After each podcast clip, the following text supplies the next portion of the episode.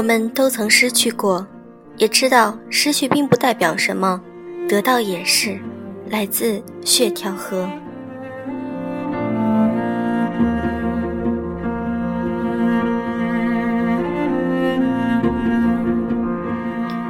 用声音感受世界。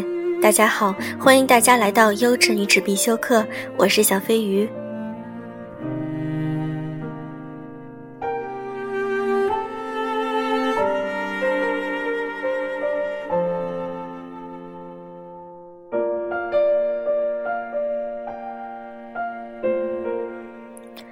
今天让我们来分享一个故事。我祝你不幸福，来自张朵朵。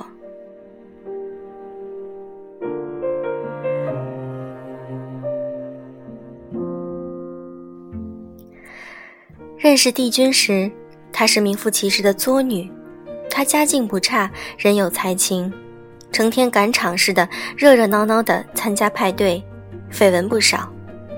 因为她为人风趣幽默，交际圈子又广，身边从来不缺少英俊多金的男伴追求，他来者不拒。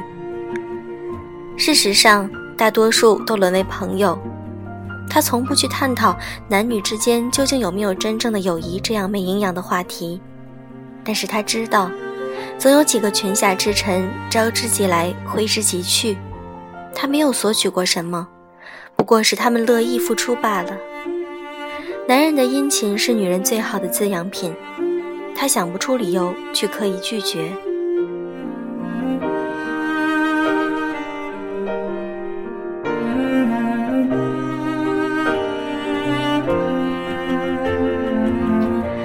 就是在一次饭局上，他认识了吉普男。那晚的饭局上多半是媒体的朋友，只有吉普男不是。他跟在座的一个时政口的记者是战友，他们还合伙开了一家火锅店，所以才有些不相称的出现在那个圈子里。之所以说他不相称，并不是因为他比别人差，恰恰相反，他与其他人比起来太过玉树临风。很俗的一个词，可是帝君只想到这一个，谁让他是个不可救药的外貌协会呢？个子很高，肩膀宽宽的，手臂粗壮。早年做特种兵时打下的身体底子完全没有走形，虽然是商人，却完全没有苦心钻营、是块嘴脸，倒是凛然正气，威武不能屈。他话不多。但是会冷不丁的冒出一句特别逗的，把一桌子男男女女乐得前仰后合。他自己只是微微一笑，然后深深吸一口烟，慢慢吐出烟雾。那烟雾后面就隐藏了一张带着沧桑，仿佛看尽世态炎凉的脸。帝君轻而易举就醉了。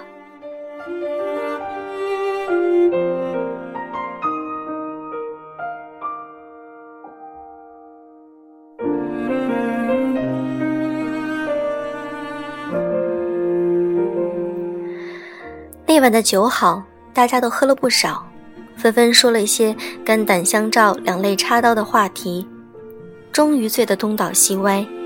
吉普男却清醒，他是山东人，打记事儿起就把白酒当水一样喝。放倒几个编辑记者对他来说，不过是用带酒精味道的白水漱了漱口。帝君的爷爷是久经沙场的老将军。从小就用筷子尖儿蘸着特供的五粮液喂他，说是酒中豪杰，毫不为过。一桌子男女喝的都分不清鼻子嘴了，只有吉普男和帝君越喝越高兴，越喝眼睛越亮。最后，帝君凑到吉普男身边说：“带我私奔吧，咱们一夜情去。”他们真的走了，酒驾。开的是吉普南那辆半旧的切诺基。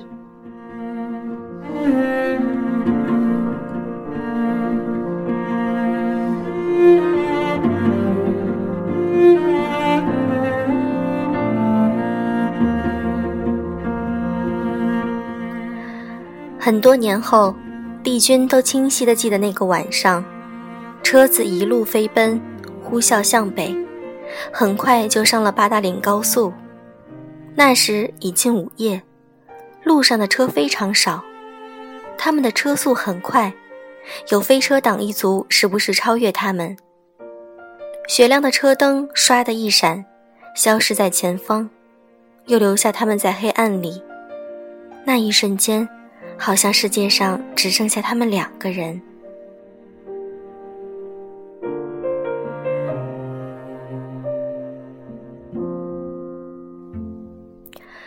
帝君甚至没有问一句“我们去哪儿”，吉普男也没有说话，只是把烟衔在嘴角，眯着眼睛，不时地往窗外弹一弹烟灰。帝君永远记得他的侧脸，干净利落的平头，刚毅的线条，荣耀的伤疤，放任不羁的笑容，和隐隐的不易察觉的悲伤。车窗摇到最底。夏夜的风是黏的、热的，却撩人。许巍的歌开得很大声，洒了一路。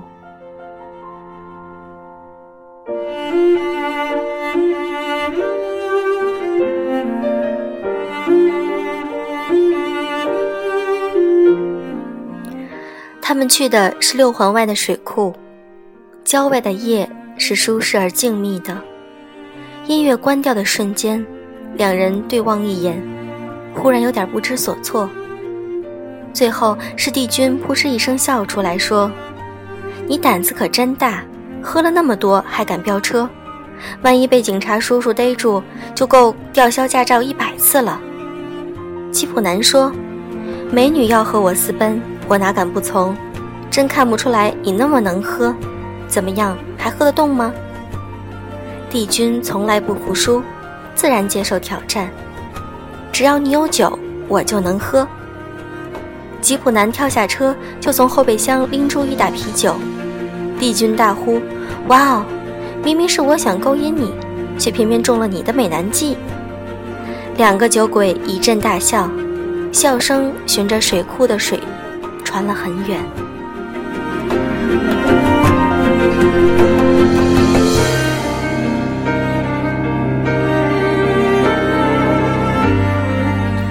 后来，他们一起爬到车顶，就着啤酒看满天亮闪闪的银河，聊些各自圈子里遇到的奇葩。帝君讲到他刚刚工作时，在某大型报业集团做记者，满怀憧憬去采访一位知名企业家。一个小时的采访过后，他认定内斯是个自大狂、自恋症和自以为是的大傻帽，并且毫不留情地当面戳穿。结果，主编主编就把他一阵臭骂，从此打入冷宫。吉普南则对他讲，他刚刚去侦察连做特种兵的时候搞训练，被半夜派出去执行任务，在荒凉的坟地里寻找一处秘密电台，他吓得魂不附体，头皮发麻，还一心想要完成任务，不得不唱《东方红》《太阳升》给自己壮胆。帝君早在爷爷那里听过好多这样的故事，但是觉得吉普南讲的更有趣。他顾不上荒郊野岭的声音太突兀，笑得连啤酒瓶子都拿不稳了。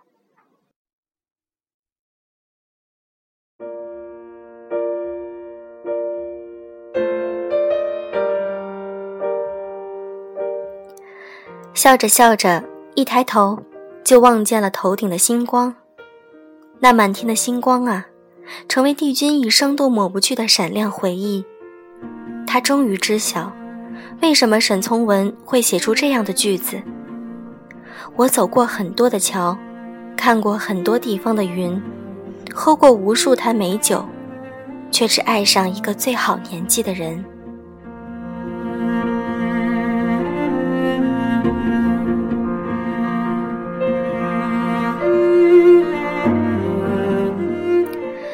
一夜情的开始千差万别，但是一夜情的结局不外乎两个：拉倒或者继续。极少数的人能从一夜情发展成稳定的恋情。看《老友记》的时候，觉得最神奇的组合就是 Chandler 和 Monica，竟然能从好朋友发展成性伴侣，然后成为情侣，最后成为最和睦的夫妻。当年的帝君和吉普男可是没有这样的好运气。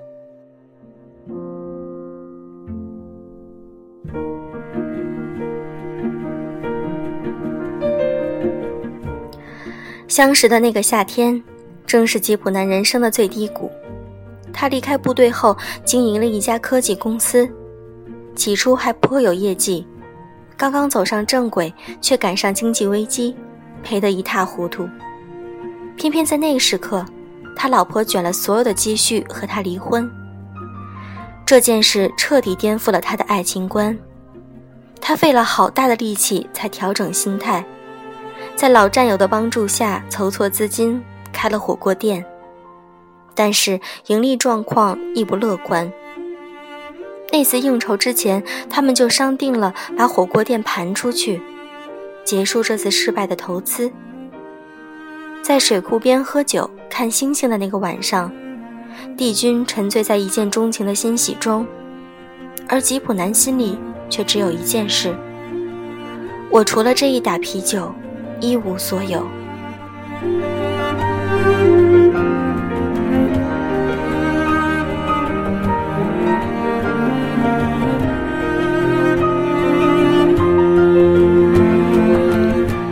一个年华大好的女人，真心爱上了一个年华大好的男人，却只能被定位在红颜知己。这样的错位，算不算残忍的不幸？所有错爱都是不幸。但是身边其中的女人并不这样想。如果他需要一个情人，帝君愿意做他的情人；如果他只需要一个酒友，他愿意醉酒陪笑三千场。爱着的人都是盲目而愚蠢的，帝君就是这样的人。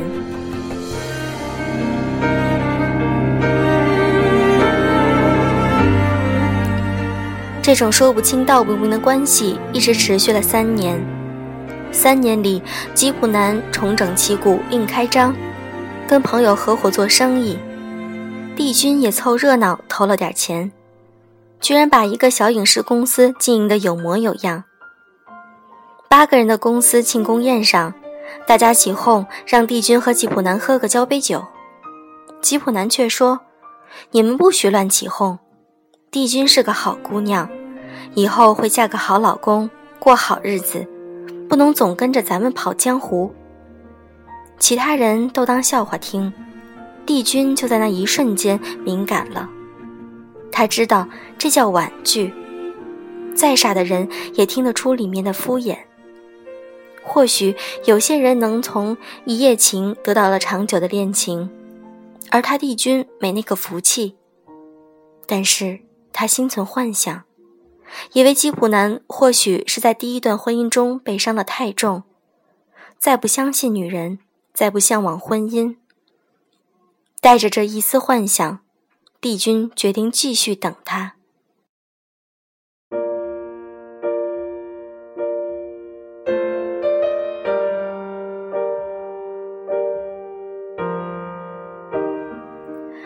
在一个春暖花开的日子。吉普男把一个普通的掉到人堆里都看不见的姑娘带到了公司人面前，说：“这是我女朋友，老家亲戚介绍的。”那一瞬间，几乎所有人都愣住了。但是没过几秒，气氛缓和过来，所有人都开始寒暄问好，嫂子长嫂子短的打招呼。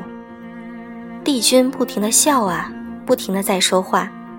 还拿起吉普男桌子上的葫芦，学着《西游记》里的孙悟空的样子，对着那女的喊：“我叫你一声嫂子，你敢答应吗？”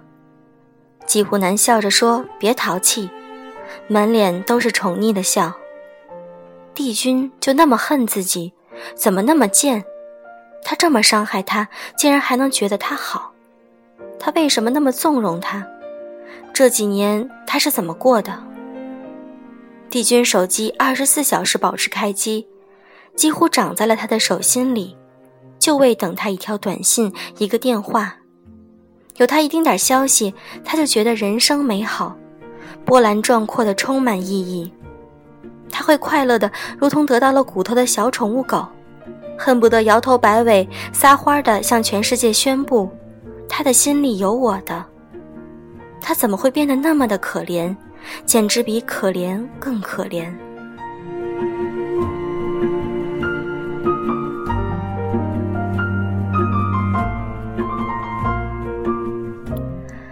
而现在，面对他那个普通的不能再普通的女朋友，他不得不承认自己输了，彻头彻尾的输了。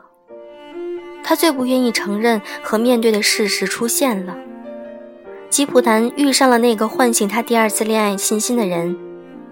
他曾以为吉普南被一次失败的婚姻打击得太厉害，对爱情再也没有信心，于是他同情他，鼓励他。希望他振作起来，重新开始新生活。可是现在，他终于不得不承认，吉普南不是没有信心，而是他帝君无能，唤不起他的信心。换句话说，吉普男不是不想恋爱结婚，只是不想与他恋爱结婚。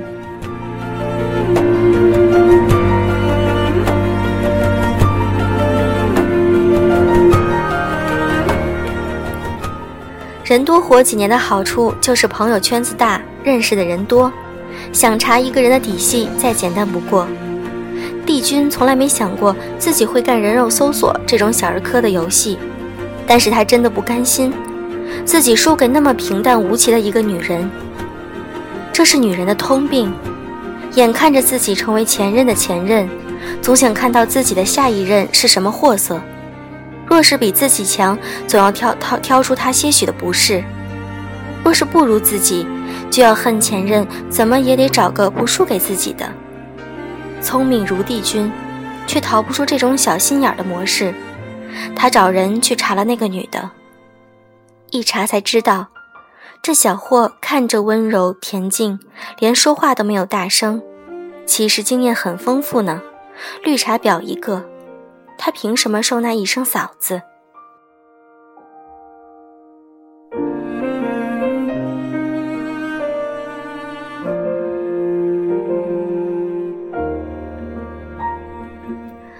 不知道你们有没有过跟前任说他现任坏话的经历？我是有过的，那真不是好张嘴的。说浅了，不足以阐明事实真相的厉害性。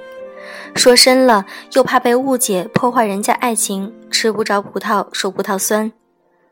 这种善事真的是不好做。所以，当帝君发现吉普南满意至极的新女友曾经跟很多人暧昧不清，甚至还能查到跟某总开房记录的时候，他不是高兴，而是难过。他难过，自己爱了那么多年的男人竟然是盲的。他难过，这样一个女人竟然能够轻而易举地获得吉普男的真心，而他纵使托盘全盘托出，送给他最灿烂的赤诚，于他反倒是一种太过满意不堪负重的滥情。他难过，吉普南终于鼓足勇气，想要开始第二段感情，他却要一手把这份信息打碎掉。这算是世间最残忍的事情之一吧。看着自己心爱的人为他人心碎。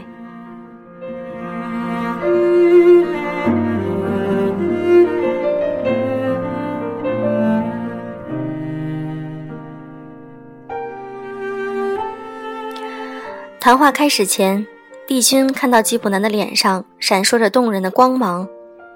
那是一颗沉醉的人在面对爱情时才有的心驰神往的光芒。他的一双狭长的眼睛越发明亮，连太阳穴上那块伤疤都有了色彩。眼睛的光芒和脸上的光芒呼应，所有人都能看得出这个人恋爱了。要对这样的人讲他的恋爱对象是个两面三刀的蛇蝎，真的不亚于酷刑。帝君尽量用了最平和的语气来讲述他查到的事，他的声音很轻，但对于陶醉在爱情中的吉普男来说，这无异于来自地狱的声音。他活了三十几年，从军经商，经历过一次失败的婚姻，他以为自己已经经历了人生的起起落落，可以用淡定的心态看待任何变故。却没想到会被一个绿茶婊蒙蔽双眼。见他竟然以为自己慧眼识珠，时来运转，发现了一块待他发掘的璞玉。谁能想到，看上去善良温柔的女孩子，竟然有那么混乱的一面？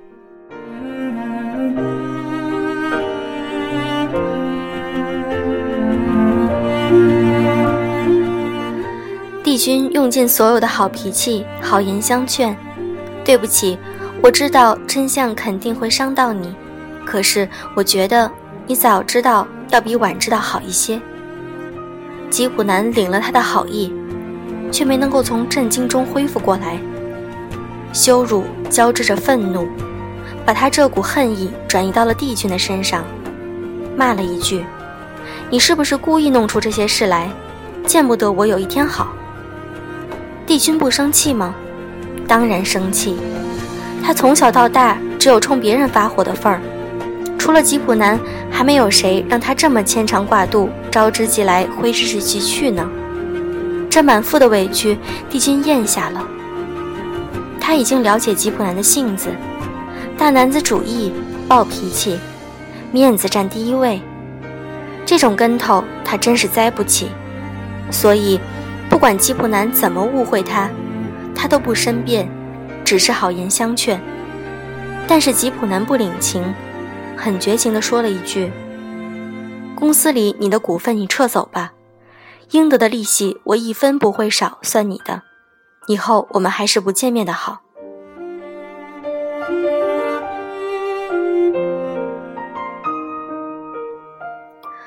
帝君的脾气有些管不住。他想不到吉普男竟然为了这件事要跟他绝交，他几年的痴缠换来的就是这样一个潦草的结局。正所谓爱之深责之切，吉普男竟然为了绿茶婊跟他翻脸，难道他对他真的那么动情吗？那他帝君这几年的付出又算什么呢？他铁了心想跟他在一起，鼓励他，陪伴他，跟他一起创业。他却因为爱另一个女人而把他的心戳个窟窿。他仗着他爱她就可以肆意妄为，他这样滥用特权就不怕激怒他吗？帝君没再给他好脾气，狠狠地抽了吉普南一个巴掌，骂了一句：“你就是个混蛋，活该被绿茶婊耍，活该戴绿帽子。”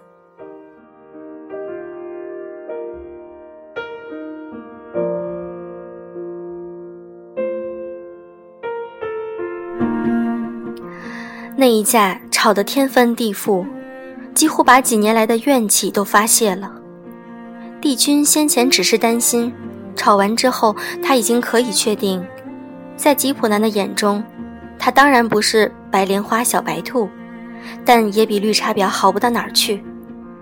在大男子主义的眼里，他可以跟他一夜情，当然也可以跟别人一夜情。他可以追着他，黏着他，也可以追着别人，黏着别人。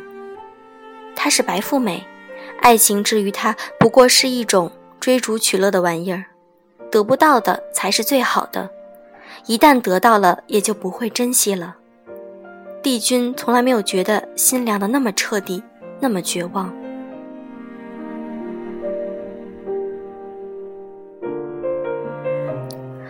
那次大吵之后。帝君没有再去吉普南的公司，不过也没有撤去自己的股份。我们一些知内幕的人都表示乐观，觉得这两个人已经闹了四年了，这样爆发一次也好，说不定过段时间冷静冷静，更进一步的认识了对方，说不定就能在一起了呢。可以看得出，年轻的时候人是多乐观啊！我还清楚的记得，当时我跟另一个闺蜜偷聊着他们俩。我那闺蜜的爸妈就属于吵闹了几十年一路过来的，擅长用很黄很暴力的词儿骂对方，还骂得比较甜蜜。我那闺蜜就说：“等着瞧吧，这对冤家散不了，说不定就吵吵骂骂一辈子了。”还算了他们星座什么的，怎么看都很合，觉得这是天造地设的一对。但是我们想的太乐观了，他们一直没有和好。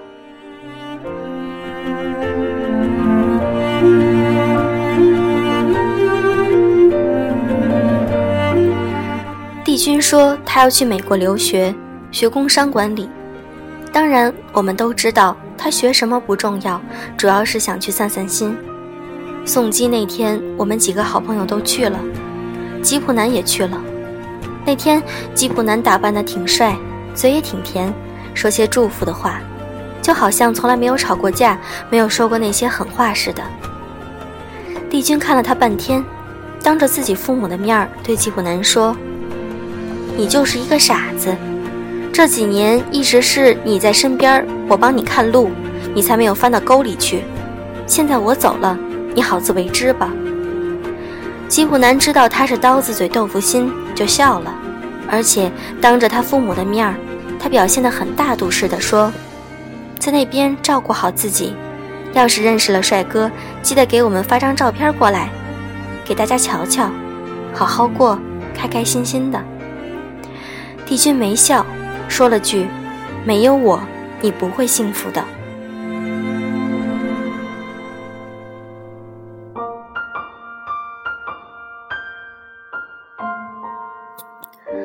后来我们在网上聊天，我跟帝君说：“闹闹算了，玩够了，早点回来吧。”帝君却说：“为什么你们都以为我在闹着玩呢？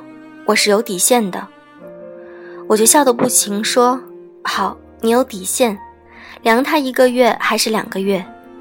这么多年都过来了，笑也笑了，哭也哭了，酒也喝了，床单也没少滚，连星座都证明你们是一对儿，认命吧。帝君却挺严肃地说：“我真的累了，这几年我就是用你说的这些，不断给自己催眠，幻想有一天他能幡然醒悟，跟我在一起才是最幸福的。”可是我不能再骗自己了，我不能输给一个绿茶婊，不能。我说：“你真的放下了吗？”他很坚定地说：“对，放下了。”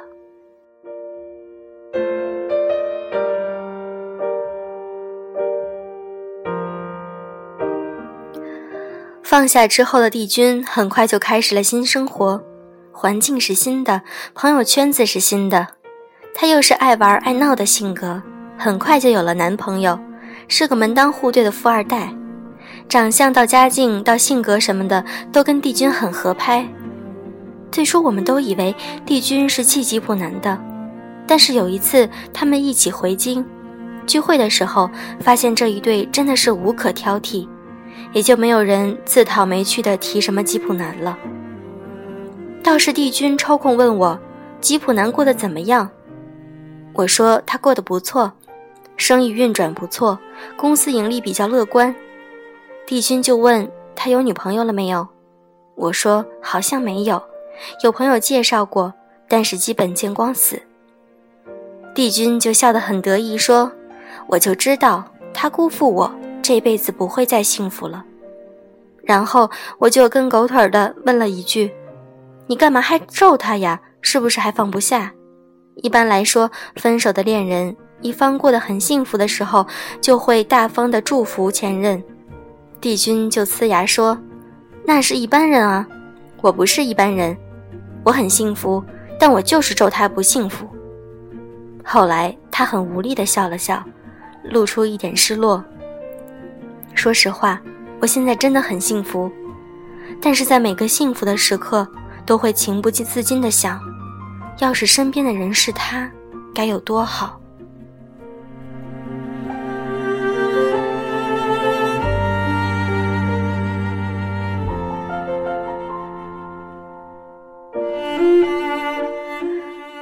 故事说到这里，有点写不下去了，突然很想哭。大大咧咧惯了，对身边的人和事越来越漠不关心。据说天秤座的人就是这样的。乍一看跟谁都挺好，但是内心里跟谁都保持距离。有时候想想，现在的我好像真的是这种性格。不知道从什么时候开始，我不敢去特别爱谁，我怕自己受伤。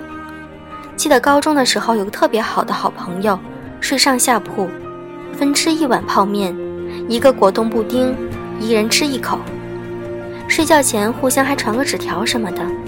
我们那么好。有一天，我看到他在操场上和另外一个女孩一起散步，我竟然就气哭了，感觉世界上我最爱的人背叛了我。现在想想，怎么任性到这种程度呢？可是那个时候真的就是固执成那样，好起来就是掏心掏肺，也要求对方如此。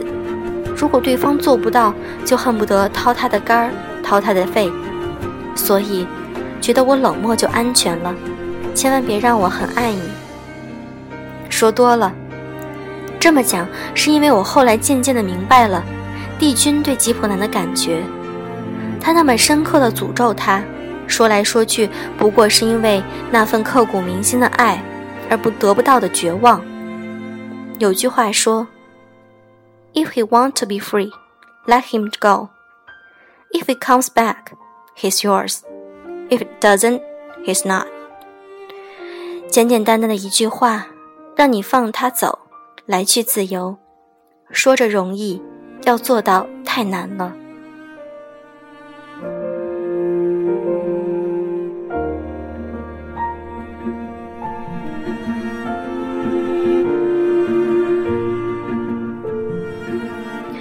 第二天，帝君和富二代男友订婚了，他是在北京办的订婚宴。除了两家家里人和我们几个好友去了，清楚的记得当时他还说：“我值了，轰轰烈烈爱过，折腾过，还能嫁个如意郎君。”当时他笑得特别好看，我不知道那一刻他心里是否想到了吉普男。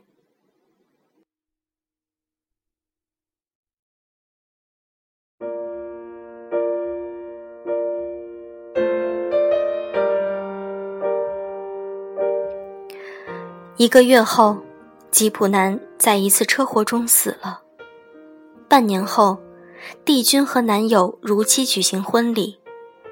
婚礼上的她格外漂亮，新郎给她戴上婚戒的那一刻，她哭得特别伤心。我就想到了那次聚会时她说的话：“我现在真的很幸福，但是在每个幸福的时刻，都会情不自禁地想。”要是身边的人是他，该有多好！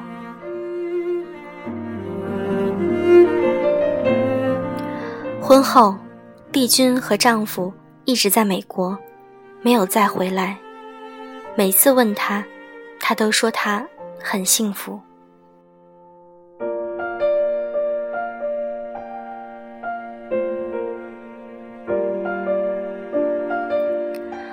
亲爱的你们。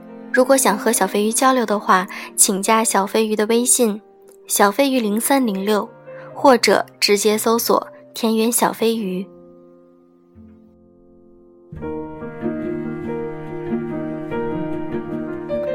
祝你们好梦。